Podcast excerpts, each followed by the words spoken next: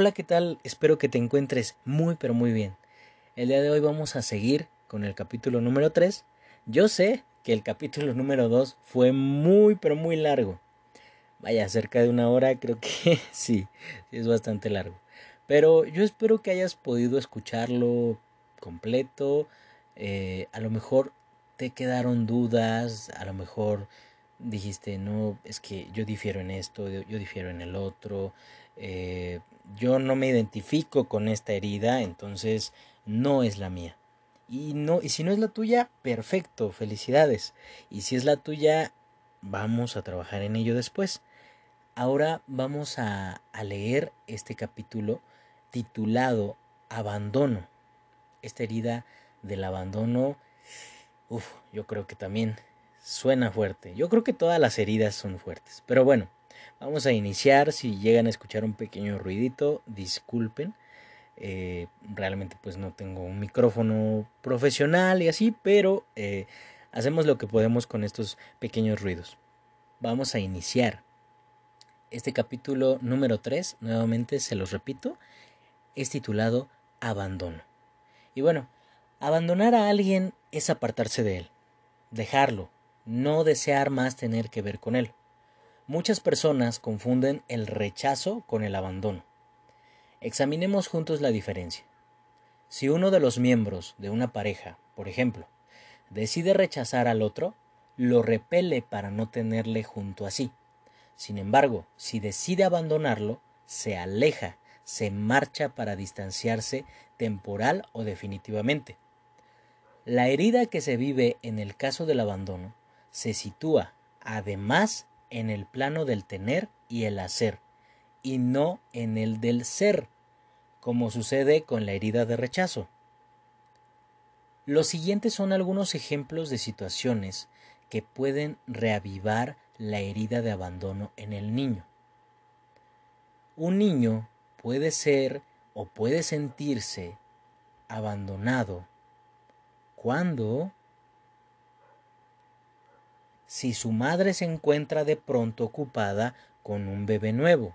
El sentimiento de abandono será aún más fuerte si el bebé necesita muchos cuidados porque es enfermizo o padece alguna incapacidad.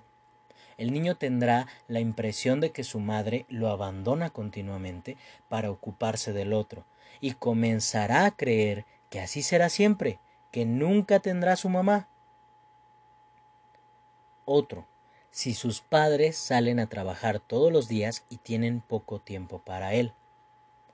Otro, cuando lo llevan al hospital y debe permanecer allí, el niño no comprende lo que, sucede. Si es consciente de que fue lo mínimamente caprichoso en las semanas previas, pensará que sus padres ya se cansaron de él, y el sentimiento de abandono tal vez sea aún más pronunciado. En el hospital, quizá decida creer que sus padres lo han abandonado para siempre. Incluso si acuden a verlo todos los días, el dolor que registró en el momento en que se sintió abandonado se vuelve importante. Este dolor hará que comience a crearse una máscara, pensando que le ayudará a no revivir más ese sufrimiento. Otro, cuando sus padres lo dejan con alguien durante las vacaciones, incluso si se trata de la abuela. Otro, si su madre siempre está enferma y su padre demasiado ocupado o ausente para ocuparse de él, de modo que se ve obligado a arreglárselas por sí mismo. Conocí a una mujer que tuvo un miedo muy profundo cuando murió su padre. Tenía entonces 18 años. El deceso de su padre, que lo vivió como abandono, fue terrible, porque además su madre no paraba de decirle que cuando cumpliera 21 años tendría que independizarse. Esta mujer, que se sentía rechazada por su madre, vivía en constante miedo y no hacía más que pensar ¿qué me sucederá sin papá? No estará aquí para ocuparse de mí cuando tenga que irme de casa. Muchas personas que sufren la herida de abandono experimentaron de pequeñas una profunda falta de comunicación con el progenitor del sexo opuesto. Para ellos, este progenitor era demasiado reservado, y aun cuando deseaban que se hiciera cargo de ellos, estaban convencidos de que no le interesaban. De acuerdo con ciertas observaciones, la herida de abandono no se vive, perdón, se vive con el progenitor del sexo opuesto. Se ha observado que la persona que sufre de abandono también suele sufrir rechazo. Cuando es joven se siente rechazado por su progenitor del mismo sexo y abandonado por el del sexo opuesto, de quien cree que debía haberse ocupado de él, y sobre todo que debió haber velado para que fuese menos rechazado por el otro progenitor. El niño puede vivir también una experiencia en la que se siente abandonado por el progenitor del mismo sexo, cuando en realidad siente la herida de rechazo con este progenitor. ¿Por qué?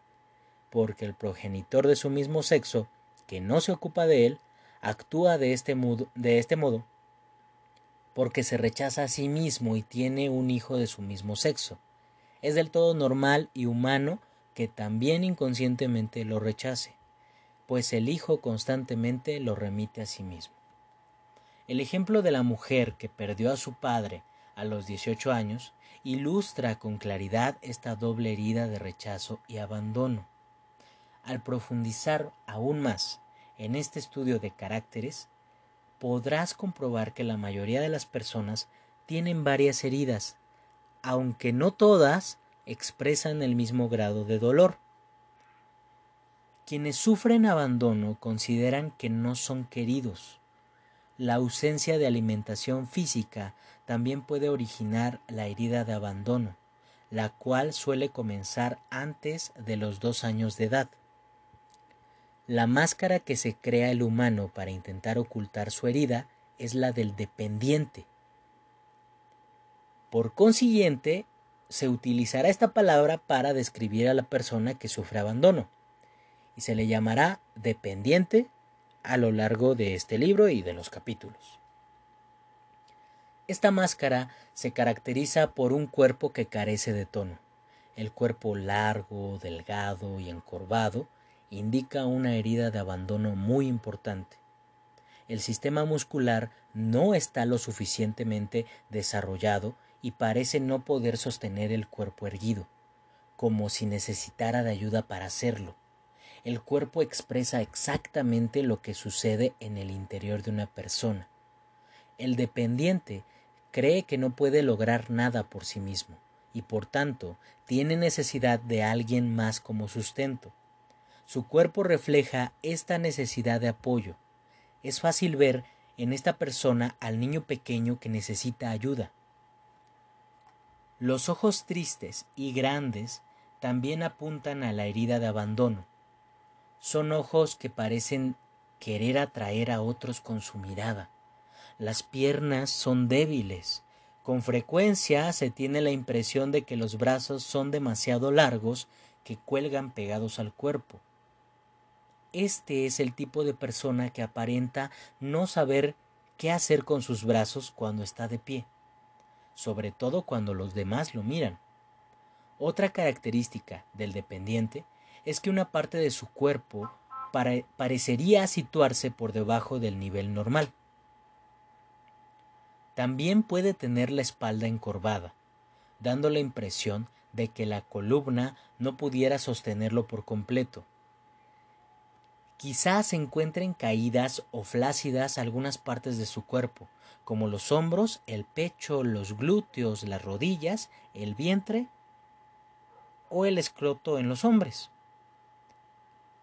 Como puede apreciarse, la característica más sobresaliente del dependiente es la falta de tono muscular. Tan pronto veas a una persona con una parte del cuerpo que parece blanda, podrás deducir que porta la máscara de dependiente para ocultar su herida de abandono. No olvides que la intensidad de la herida determina la profundidad de la máscara. Las características mencionadas se intensifican en la persona muy dependiente. Si una persona solo tiene algunos rasgos entre los mencionados, significa que su herida es menos profunda.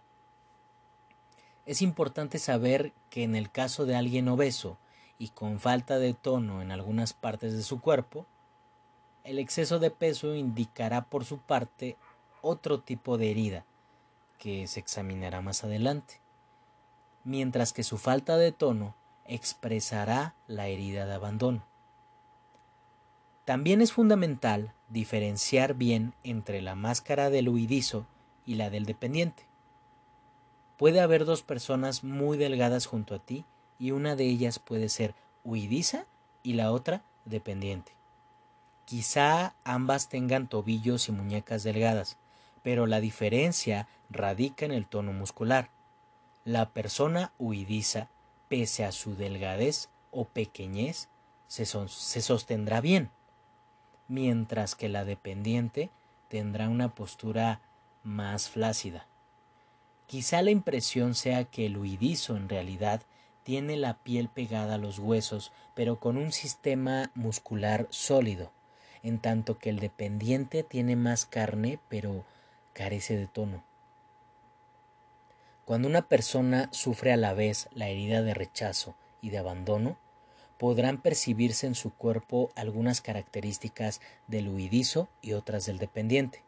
La herida más evidente indica cuál es la que la persona sufre con más frecuencia.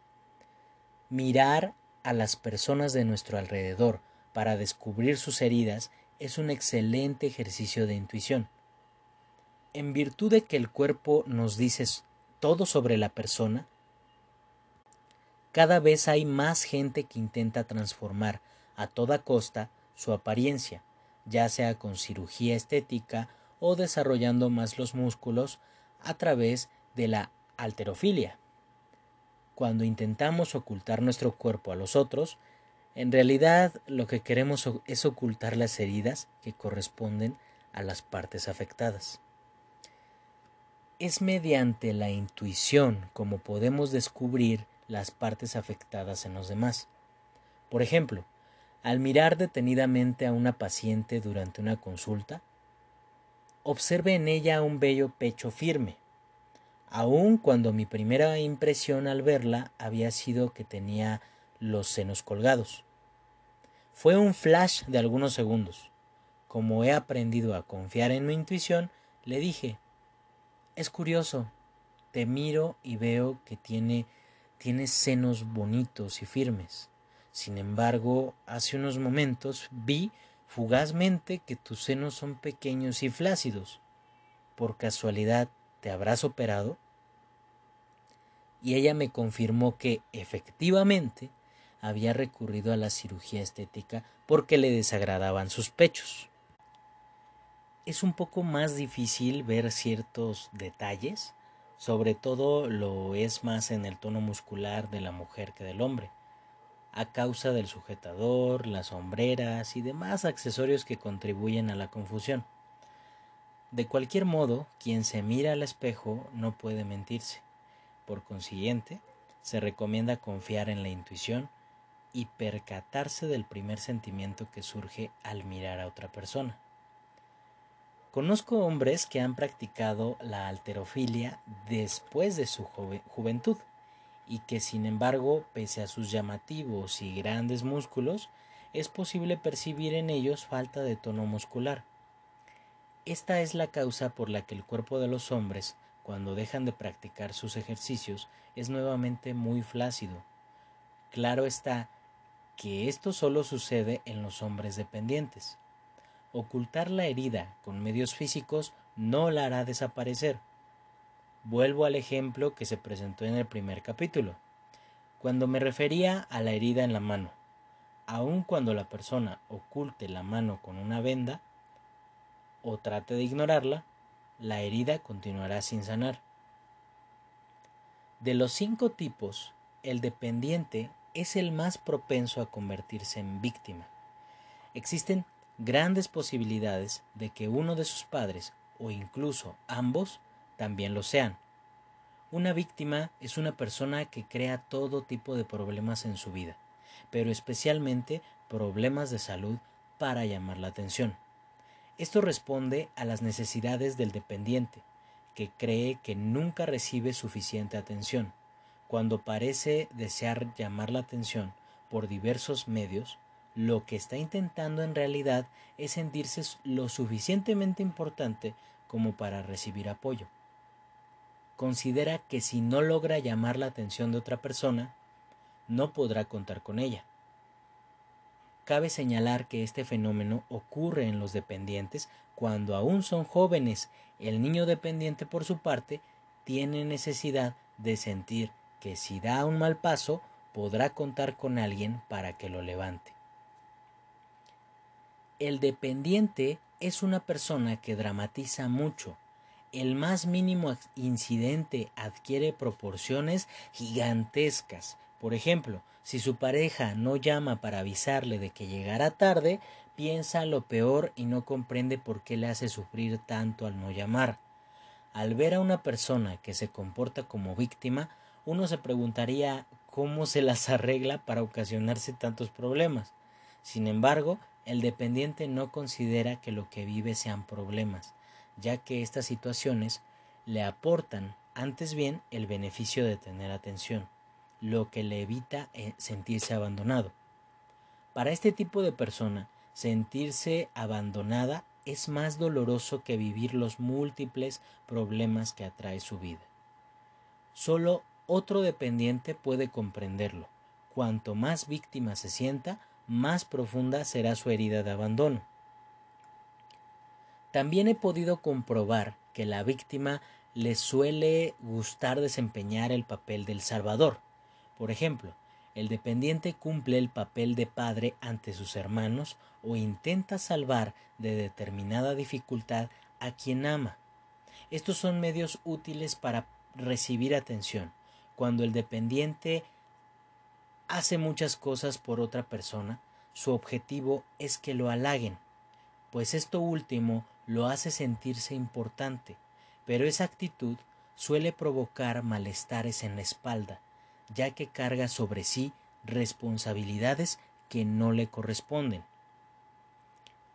El dependiente a menudo sufre altibajos. Durante algún tiempo se siente feliz y todo marcha bien, pero de pronto se siente malhumorado y triste, incluso suele preguntarse por qué se siente así si no hay motivo aparente para ello. Si profundizara en el sentimiento, podría descubrir que es por temor a la soledad. Y pues bien, vamos a dejar hasta aquí esta primer parte del capítulo número 3, esperando que me sigas escuchando en la segunda parte del capítulo número 3. Espero que tengas un excelente día, tarde, noche. Nos vemos en el siguiente podcast.